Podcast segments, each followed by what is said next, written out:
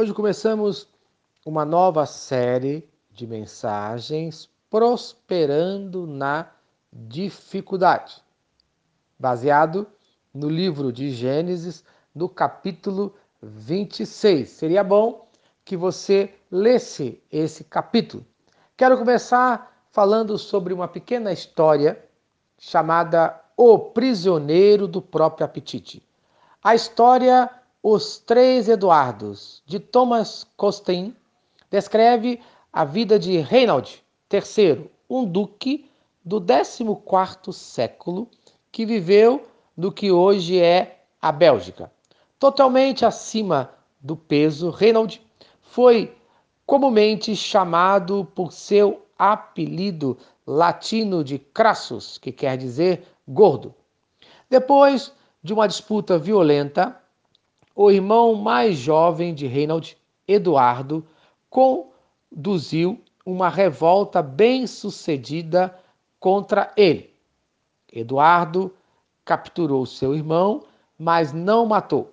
Ao invés disso, ele o colocou num quarto no castelo e prometeu que ele poderia recuperar o título e a propriedade dele assim que ele pudesse deixar o quarto.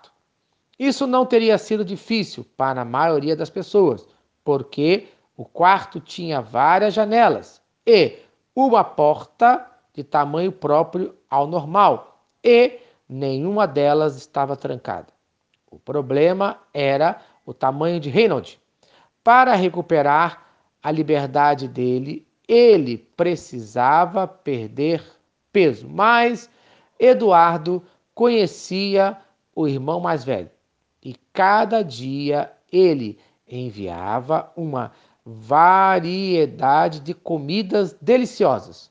Ao invés de fazer regime para sair daquela prisão, Reinald engordou ainda mais. Quando acusaram o duque Eduardo de crueldade, ele tinha uma resposta pronta. Meu irmão não é um prisioneiro. Ele pode sair quando ele bem quiser. Reynold ficou naquele quarto durante dez anos e não foi libertado até depois que Eduardo morreu numa batalha. Mas, a este ponto, a saúde dele já estava tão arruinada que ele morreu dentro de um ano, prisioneiro do seu próprio apetite. Todos nós temos dificuldades para enfrentar. O ano está terminando, um próximo ano começando. Passamos por várias dificuldades e do próximo ano teremos provavelmente muitas dificuldades.